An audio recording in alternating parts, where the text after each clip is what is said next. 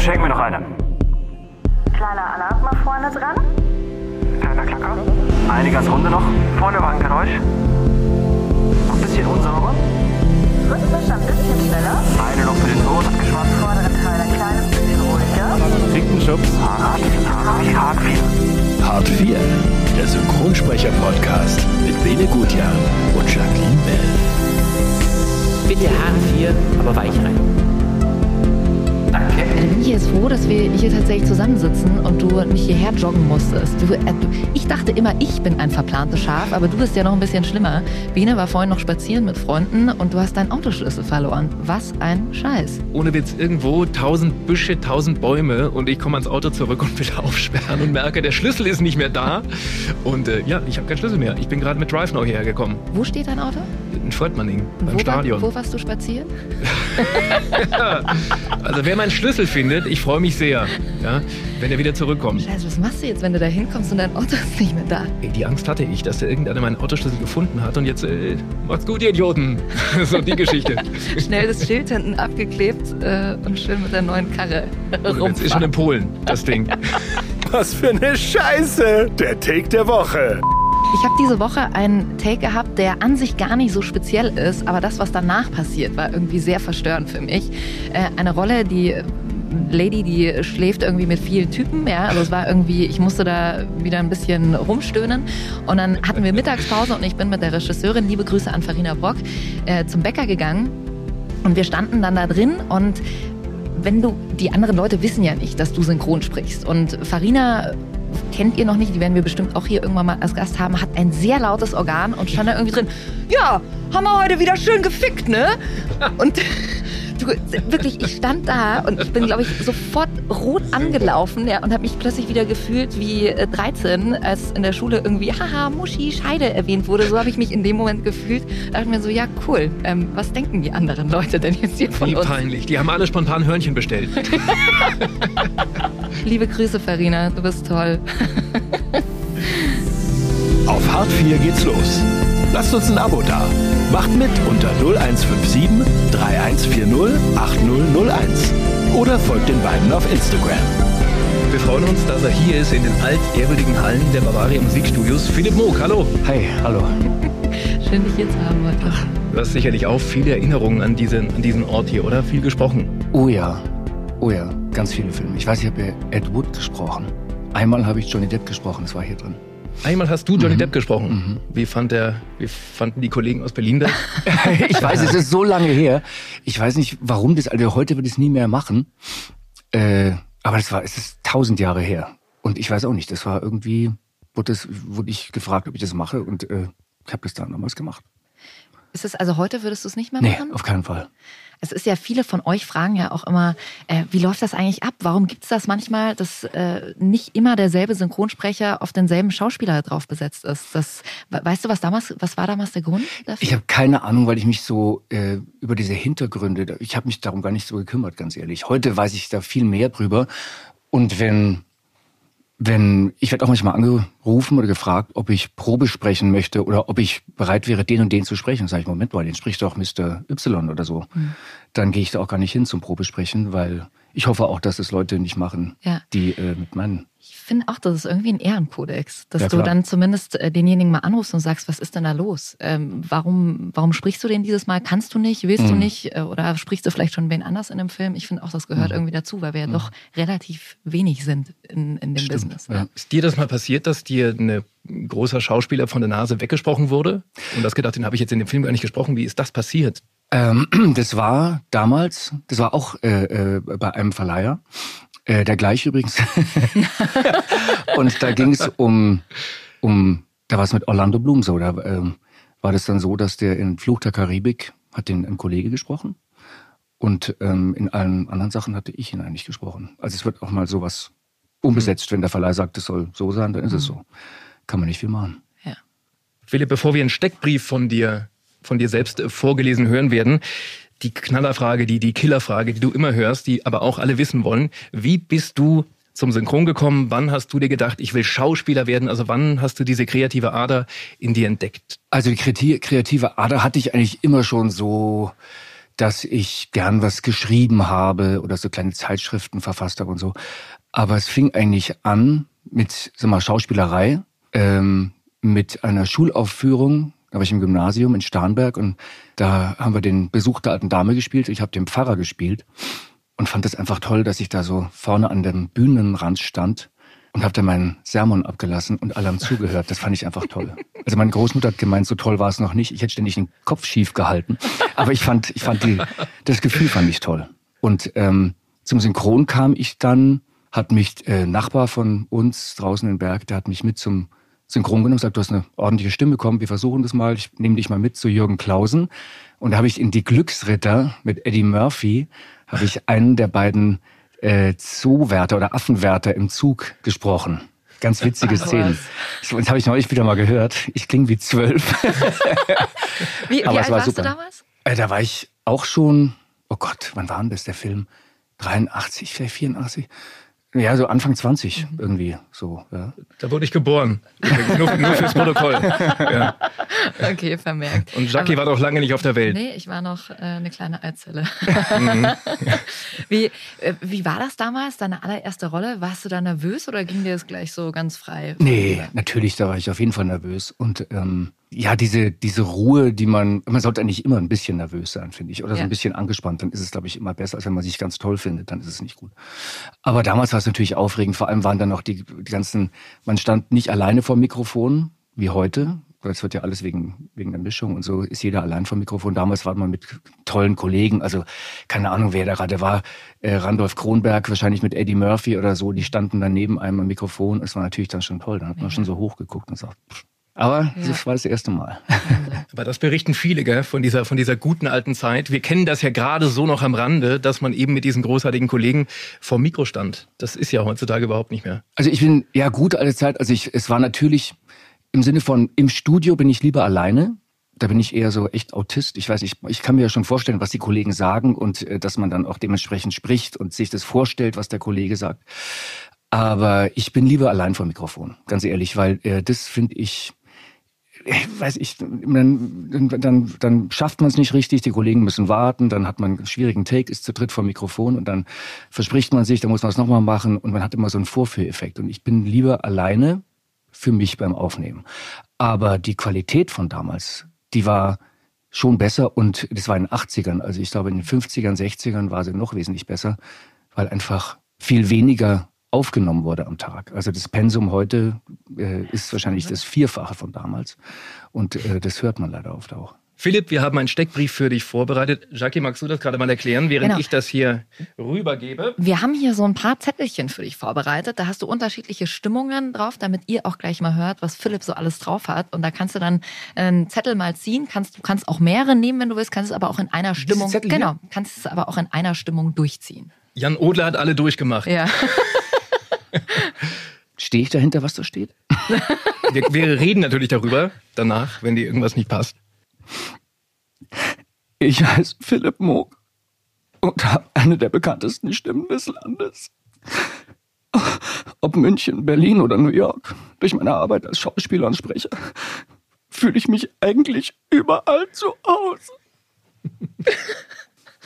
Oh, ich habe fast mitgeweint. Ich bereite mich akribisch auf alle meine Projekte vor, da, bin- da ich immer das Beste aus mir herausholen möchte.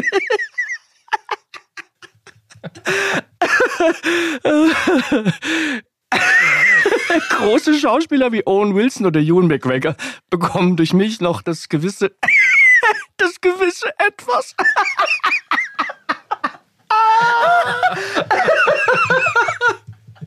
Ich kann nicht mehr. Ich kann nicht mehr.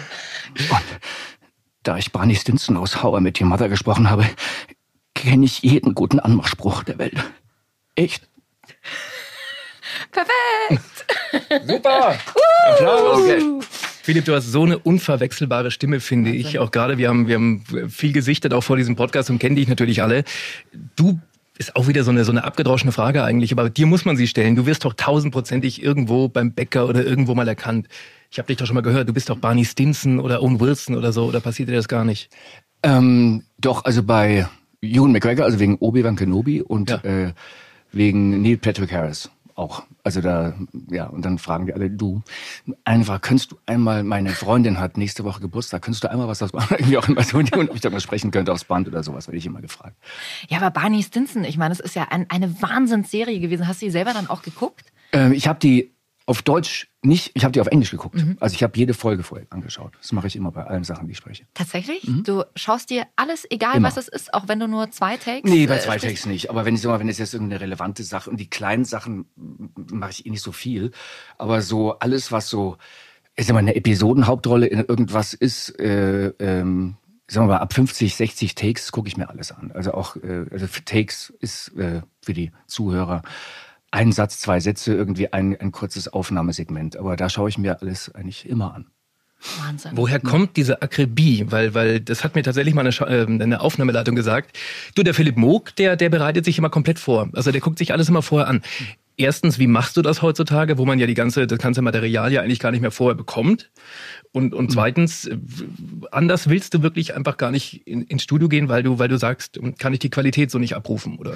Also man kriegt die Sachen schon. Also man, man kriegt, ähm, sag mal so Streaming-Geschichten bekomme ich schon. Oft wird dann äh, vom Studio aus äh, wird dann der Name drauf geprintet irgendwie auf die auf diesen auf diesen Film, diese Episode, wie auch immer. Da steht mein Name drauf und wenn das dann irgendwie kopiert und äh, kopiert wird, vervielfältigt wird, dann steht da mein Name immer drauf. Das ist also schon so eine Safety-Sache. Und richtige fette Kinofilme gucke ich mir oft im Studio an. Die werden auch so schnipselmäßig dann teilweise nur vorgeführt. Aber das geht schon. Also ich habe eigentlich noch nie einen Film nicht angucken können.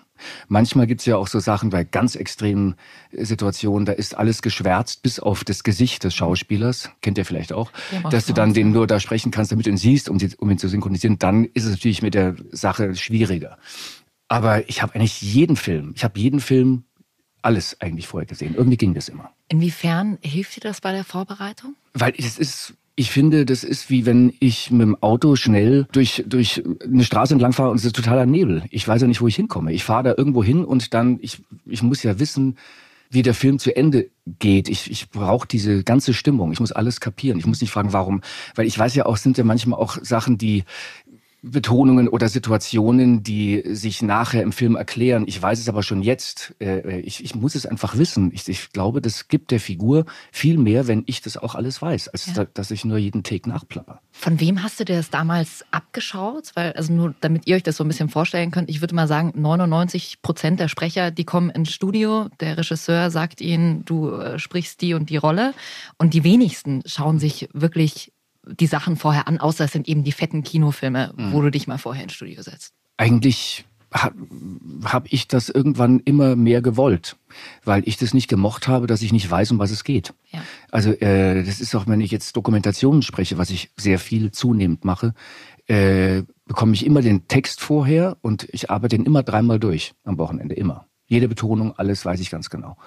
Und ähm, dann bin ich da und sitze im Studio, stehe im Studio und weiß genau, um was es geht. Und das ist für mich äh, wahnsinnig beruhigend. Und vor allem kann man immer aus einem Satz ganz viel rausholen. Ein Satz ist ein Satz, fertig. Aber man kann, äh, wenn man genau weiß, warum und wie und was, was kann ich damit bezwecken, ich kann ja auch noch was Individuelles mit rein, reintun, das kann man einfach nur durch Vorbereitung. Vor allem mit dem Pensum, das wir ja, Ja. hier haben. Mm, ja, ja. ja. Besteht manchmal die Gefahr, dass du, weil du den Film oder die Serie vorher schon mal gesehen hast, dass du dir denkst, so und so will ich das mal machen und dann triffst du auf einen Regisseur, der sagt, oder Regisseurin, ich will das ganz anders. Und dann denkst du dir, hä, ich, nee, ich fühle das anders, ich habe mir das anders gedacht. Also ich halte mich sehr ans Original. Natürlich ist meine Stimme klingt anders als nur ich klinge so wie ich. Anderen kennt ihr ja selber, die, die klingen alle anders. Aber äh, ich versuche so nah wie möglich am Original zu sein mit den Möglichkeiten, die ich mit meiner Stimme habe. Das heißt also, mir ist es ganz wichtig, das mache ich auch immer in seit Jahren schon, dass ich mir den Originalton, also vor dem Synchronisieren drückt man ja immer auf den Knopf und hört sich Originalton an,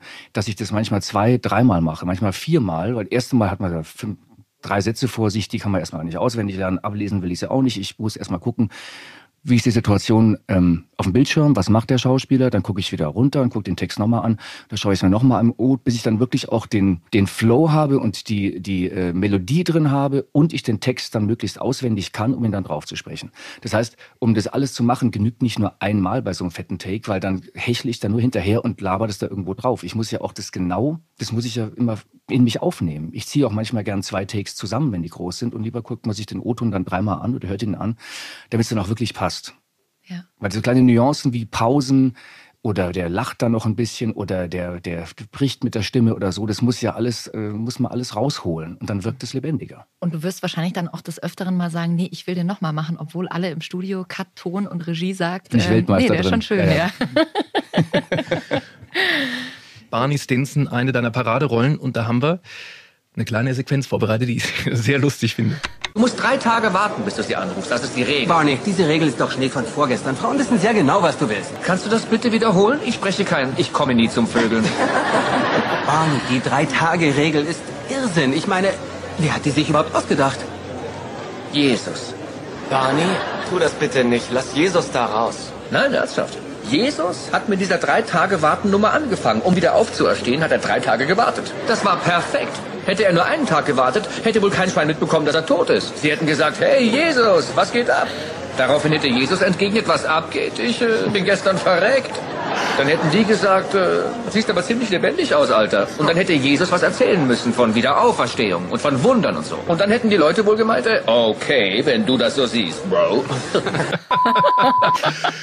Super stark. Es gibt so viele Fans. Entschuldige bitte, meine Freunde, als ich erzählt habe, äh, Philipp Moog hier, Barney Stinson heute im Studio, die sind durchgedreht. Also alle meine Jungs kennen alle Folgen auswendig. Wahnsinn. Hat unfassbar viel Spaß gemacht, das, zu synchronisieren, oder? Ja, ja, es ist schon, ähm, es geht natürlich immer viel verloren, weil nachdem ich alles im Original gesehen habe, ist natürlich, äh, muss man gucken, wo ist der Joke im Englischen, wo sitzt er im Deutschen, passt es so und äh, ich habe dann immer geguckt, dass halt möglichst, äh, dass man das eine, so gut wie möglich irgendwie hinkriegt, weil natürlich geht viel verloren im Deutschen.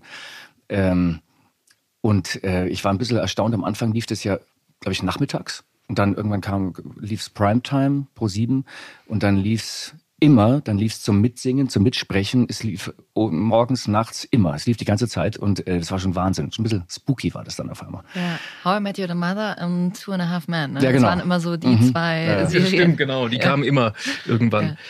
Wir haben von euch ja auch ganz viele Fragen bekommen. Ihr wisst ja vorher immer, wer als nächstes bei uns ist. Unsere Nummer findet ihr auch nochmal unten in den Shownotes. Schickt uns da gerne Sprachnachrichten durch. Und wir haben eine Sprachnachricht vom Basti bekommen. Servus, hier ist der Basti. Ich hätte eine Frage an Barney Stinson. ähm, was ist denn eigentlich deine Lieblingsstory aus dem Playbook? Aus dem Playbook müssen wir kurz erklären, das hat äh, Barney Stinson. Keine Ahnung. Okay, okay. Also das Playbook ist von Barney Stinson so ein Buch, wo drin steht irgendwie die besten Anmachsprüche oder, oder, oder wie man eine Frau rumbekommt. Hast du das schon vergessen? Wäre ja auch okay. Der, ich, ich, es ist so weit. Das ist ein Playbook, genau. Da gab es einen Bro-Code. Also- Also ich, ich, kann, ich kann mich nicht erinnern. Ich kann mich nicht, ich konnte mich auch an die Szene mit Jesus gerade nicht erinnern. ich kann das Aber es ist ja so lustig, weil das bei uns Sprechern immer so ist. Ich kann mich auch in der Früh hast du was gesprochen und dann am Nachmittag, wenn du mich fragen würdest, äh, was hast du heute früh gesprochen? Keine Ahnung. Also ich, du weißt natürlich die Rolle Mhm. noch, aber Sätze oder sowas, äh, Szenen, ist man komplett raus. Total. Ich kann leider nicht beantworten. Ich weiß es echt nicht mehr. Aber dann bitte einmal für den Basti und alle Fans von How I Met Your Mother ein Legen. Basti, du bist Legen. Warte, es kommt gleich. Der. Hey, sehr gut. Sehr gut, sehr gut, sehr gut. Mega. Du kennst das Original gut, du sprichst ja auch wahnsinnig gut Englisch, weil du in New York gelebt hast. Ne? Ich sprach mal gut, aber das ist jetzt mittlerweile bin ich out of practice ein bisschen. Aber ich habe, äh, als ich in Amerika studiert habe, also Schauspiel studiert habe, da ähm, war ich, war das ziemlich gut. Aber Mensch, in den, in den 80ern war das, ne? New York. Mhm, das mhm. muss doch der Knaller gewesen sein. Das, Das war war- eine mega Zeit gewesen sein. Was richtig spooky war das. Das war, äh, das war irgendwie, sagt man zwar die gute Zeit, aber es war auch wahnsinnig gefährlich. Es wurde Echt? eine Klassenkameradin wurde erstochen. Was? Ja, ja, ganz heftig war. Das war brutal. Und ähm, man konnte eigentlich nicht in die ganzen Gegenden gehen, die dreistellig waren. Also ab 100. oder schon Ende 90er, die, also die, die, äh, die sind ja der Reihe nach da hoch nummeriert, die ganzen Straßen, konnte man nicht hochgehen. Das war äh, undenkbar. Echt? Also Harlem und sowas ist ja heute schick und für Touristen und so. Das war damals absolut lebensgefährlich. Also jeder wurde in der Klasse irgendwann mal gemuggt. Also das heißt gemuggt, äh, ausgeraubt. Und da hat man meistens immer in einer Tasche Kleingeld gehabt und das Größere irgendwo im Strumpf oder sowas. Bei mir war es Gott sei Dank nicht der Fall, aber äh, das war gang und gäbe. Das war richtig, aber es war natürlich auch spannend dadurch. Aber es war heftig. Die große weite Welt. Ja, absolut. Wie sah so ein Tag äh, von Philipp Muck damals aus? Also ich habe ähm, bei einem älteren Ehepaar eine ganze Zeit lang gewohnt und habe, äh, so hatte ich so subletted, hatte so ein kleines Apartment mit eigenem Bad. Und ähm, dann bin ich morgens in die Subway, bin zur Schule gefahren, Neighborhood Playhouse. Und dann hatten wir Montag inklusive Samstag hatten wir Unterricht. Auch noch der beim Sanford Meissner, das ist ein ganz toller alter Schauspiellehrer gewesen, der lebt nicht mehr natürlich, ist ewig her. Und der war damals schon sehr alt und der hat uns auch am Samstag noch unterrichtet und da hatten wir halt dann den Unterricht. Und das war Du schon musstest super. ja da auch erstmal aufgenommen werden, oder? Also das war ja auch gar nicht so easy. Also das, ähm, ich hatte das Wahnsinnsglück, dass ich ein, ich hatte damals schon so ein bisschen was gedreht, so der Landarzt und so, so, so Fernsehgeschichten, so ein bisschen was. Und dann habe ich einen Film gemacht mit der Diane Keaton, der hieß äh, The Little Drummer Girl, die Libelle, eine äh, Verfilmung von John le Carré. Und der George Roy Hill hat Regie gemacht. Der hat auch gemacht Butch Cassidy and the Sundance Kid und Der Clou und Gabo und Wer die Welt sah. Und da habe ich mitgespielt und mit der Diane Keaton zusammen. Und das war natürlich super. Und ähm, dann wollte ich, da hatte ich schon die Schauspielschule in München besucht und musste die unterbrechen wegen der Dreharbeiten, weil es da länger war. Und dann wollte ich aber nochmal in Amerika auf eine Schule gehen. Mhm. Einfach, und weil Diane Keaton da auch war, hat sie mir empfohlen, bin ich ähm, dahin geflogen mit einem Kumpel, der ist auf die Columbia, der wollte dahin und hat sich da vorgestellt und ich äh, beim Neighborhood Playhouse. Und da gab es eigentlich nur ein Interview. Man hat sich also vorgestellt und mit den Leuten gesprochen.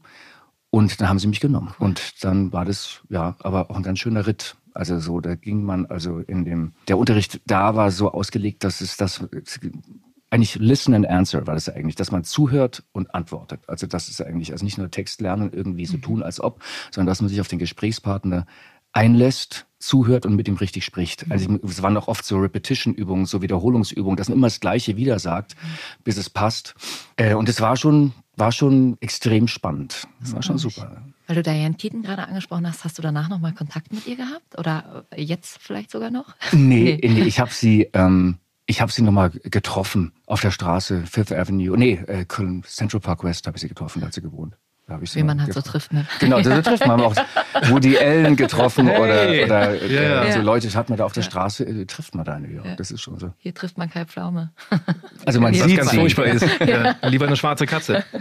Naja, aber in Amerika zu bleiben war für dich keine Option. Also du wolltest immer wieder zurückkommen. Ich wollte eigentlich schon da bleiben. Ich hatte auch eine Agentur, weil ich natürlich diesen Film gemacht hatte, was natürlich immer ganz wichtig war, war so ein guter Einstieg auch. Und ähm, ich war in der äh, parallel dazu und später auch nach der Schule noch in der Klasse von äh, Joanne Woodward. Das ist die Frau von Paul Newman.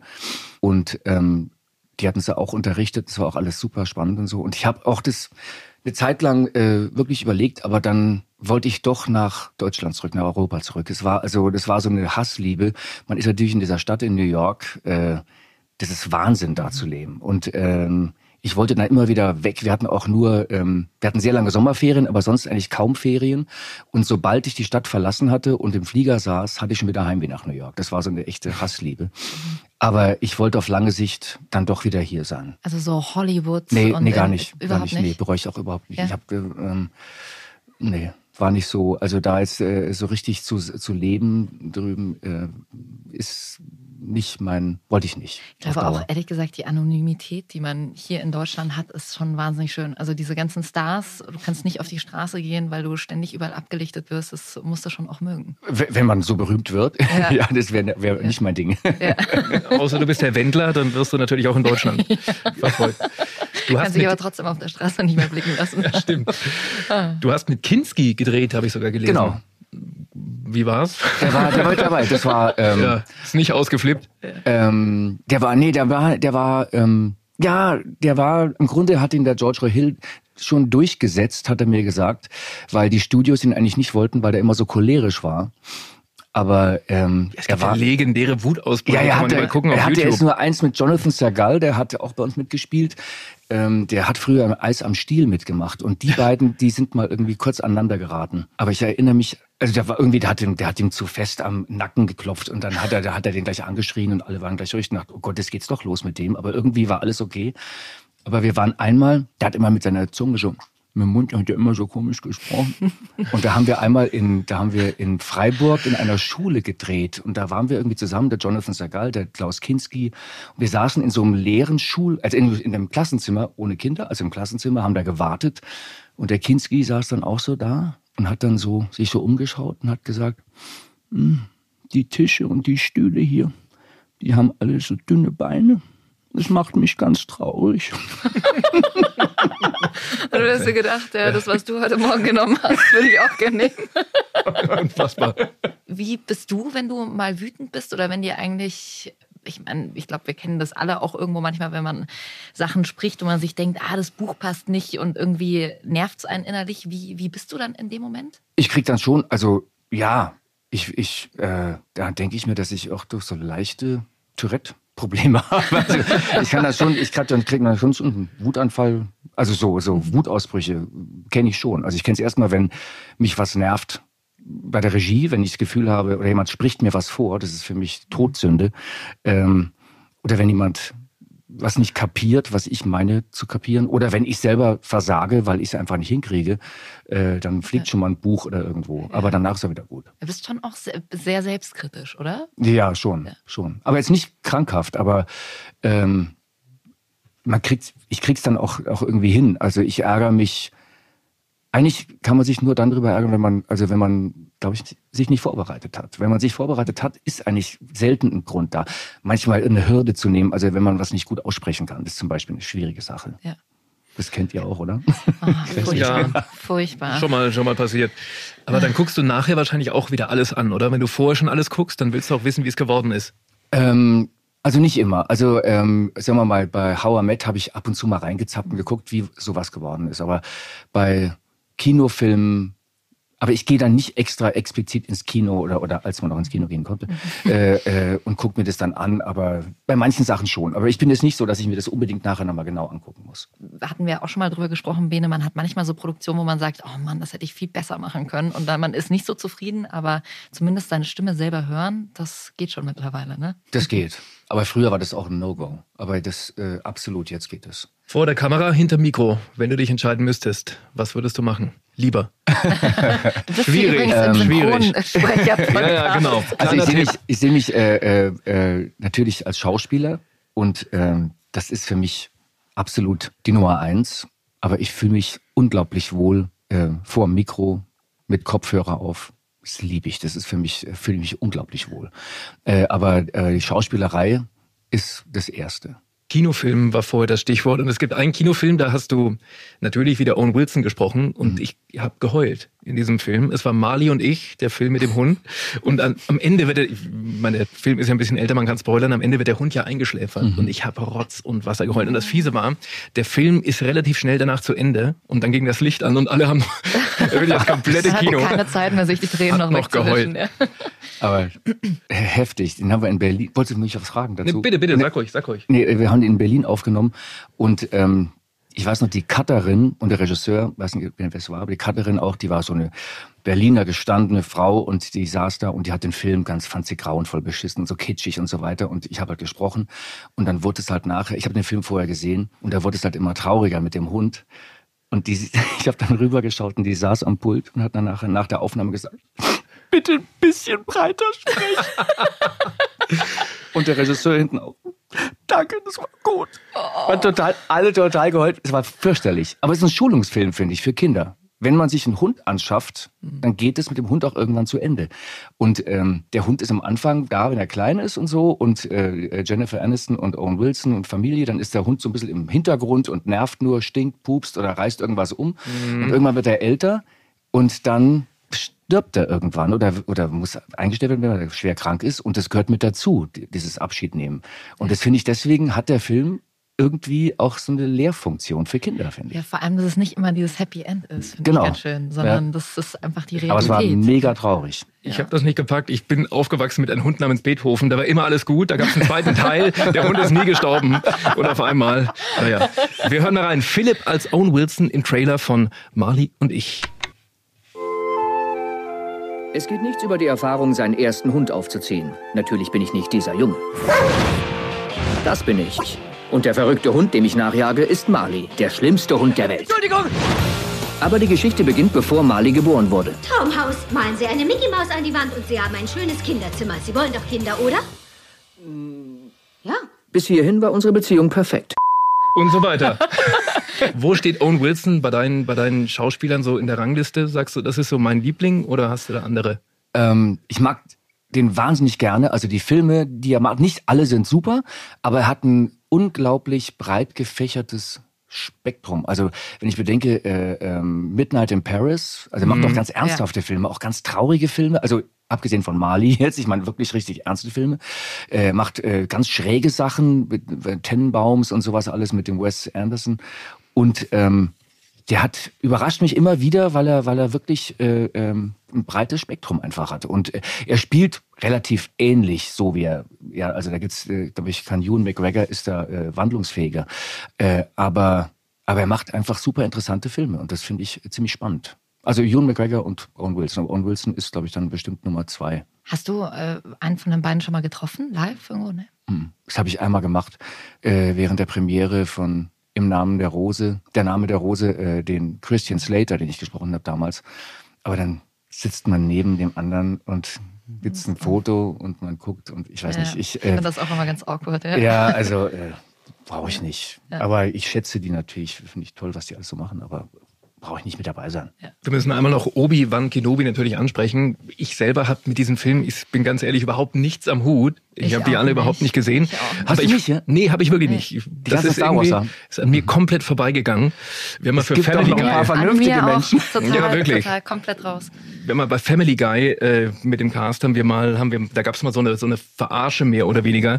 Und da war ich der Einzige, der keine Ahnung hatte, was da hat. hat mein Chris hat irgendwie Luke Skywalker gemacht. Ich, ich hatte keine, ich hatte keine Ahnung. Aber ich weiß natürlich, wie viele Leute das total toll finden. Deswegen müssen wir kurz darüber sprechen. Ähm, bist du jemand, der sich in diese Materie total reinfinden kann, oder sagst du auch, mein Gott, war eine Rolle wie jeder andere? Ähm, also am Anfang war es so, ähm, da wurde ich gefragt von irgendwelchen Fans, "Äh, sag doch mal, äh, sag doch mal den berühmtesten Satz und ich, so, äh, die Macht sei mit dir. Und die, ich ich habe keine Ahnung gehabt. Ich bin bei den ersten Sachen, die wir in der im Berliner Synchron aufgenommen hatten, in diesem riesigen Vorführraum gewesen und habe die Sachen angeguckt und Oh, ich fand es zäh und bin noch mal eingenickt. Ich glaube, Fans, die hätten mich umgebracht wahrscheinlich dafür.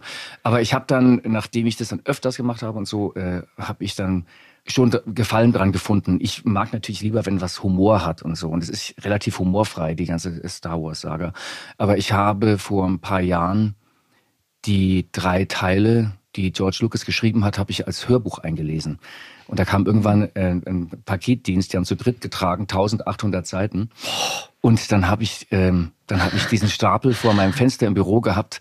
Und da hieß es, irgendwann in diesem Jahr äh, muss es aufgenommen werden, also laut Vertrag und so weiter und so fort. Und äh, kannst dich ja schon mal einarbeiten und kannst dann sagen, wann du es machen willst. Und dann habe ich von diesem Riesenstapel ein Blatt, ein vollgeschriebenes runtergenommen. Und dann weißt du, was du da vor dir hast. Und zwar jede Figur einzeln. Dann habe ich mir die ganzen Filme nochmal reingezogen. Ich muss natürlich auch dann die Stimmen so ein bisschen anpassen. Also auch Yoda und die ganzen Stimmen. Alle gucken, anhören, wie die klingen. Nicht nur Obi-Wan, sondern alles. Und dann noch der Erzähler dazu. Das war der Hammer. Also jetzt könnte ich, glaube ich, eine Doktorarbeit drüber schreiben. Aber Ich hoffe, der Aufwand hat sich in der Gage wiedergespiegelt, Ja. dann wenigstens. also, also dazu ist es mir zumindest näher gebracht worden. Wahnsinn. Wie lange hast du dich da vorbereitet? Du weißt das noch? Das war, das war so ein, Also, ich habe das halt auch alles äh, äh, dreimal durchgearbeitet Ja. und dann mit verschiedenen Farben für die verschiedenen Betonungen und wieder. Es war ein Wahnsinn. Da ist auch viel geflogen, also Wutanfälle im Studio. Kannst du das nachvollziehen, dass äh, es manche Sprecher gibt, die sagen, ich lese sowas gar nicht. Also gerade bei so einem Hörbuch gibt es ja auch manche, die Mhm. machen einfach prima Vista und sagen, ach, heute Studiotag, guck mal mal. Also ich bewundere die Kollegen, die das machen können. Ähm, ich könnte es nicht, weil ich nicht wüsste, wie ich das sprechen soll. Ich könnte es nicht. Ich wäre. Ich bewundere es, wenn Leute so so äh, auf genau auf Prima Vista das machen. Ja. Finde ich finde ich äh, unglaublich, aber das schaffe ich nicht. Was glaubst du, wie wichtig ist eine Schauspielausbildung im Beruf des Felds Synchron? Ach, Das ist genauso schwer zu beantworten, wie ob man sagen soll, werde Schauspieler oder werde nicht Schauspieler. Es gibt Leute, die haben nie eine Ausbildung gehabt und ähm, haben eine grandiose Karriere hinter sich oder haben eine grandiose Karriere. Andere machen tausend Ausbildungen und schaffen es nie. Ähm, ich glaube, wichtig ist es fürs Ego, dass ich den Beruf, also für mich war das, dass ich den Beruf gelernt habe.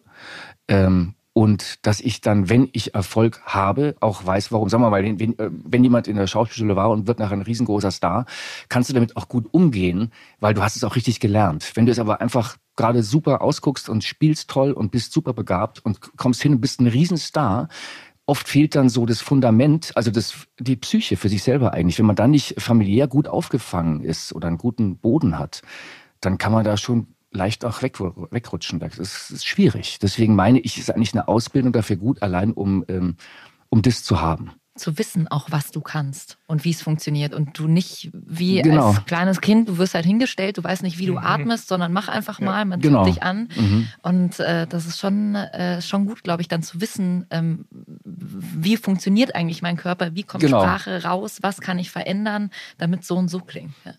Philipp, über deine Bücher, oder im Moment ist es noch ein Buch, aber demnächst kommt ein zweites, muss man auch sprechen. Mhm. Wann kam die Idee? Du hast ja vorhin schon gesagt, du hast immer schon geschrieben. Ja, ich habe früher so, so, so einfach so Sachen, so, so kleine Zeitschriften unter Freunden und so, so witzige Sachen mehr oder weniger. Aber ich habe mit meinem äh, sehr guten Freund und Kollegen Frank Kröth ähm, Drehbücher geschrieben, einige. Also wir haben damals die Serie SK Babys erfunden und geschrieben. Die war Anfang der 90er ziemlicher Erfolg für RTL. So eine ähm, Krimi-Reihe mit jungen Polizisten und Sperling mit Dieter Pfaff und der Alte und so haben wir. Und dann haben wir ein Theaterstück geschrieben. Und irgendwann hatte ich mal Lust, äh, ohne Redaktionswünsche und alles einfach meine Gedanken auch aufzuschreiben. Also nicht nur fürs Fernsehen. Ähm, und da entstand mein erster Roman, der heißt Lebenslänglich.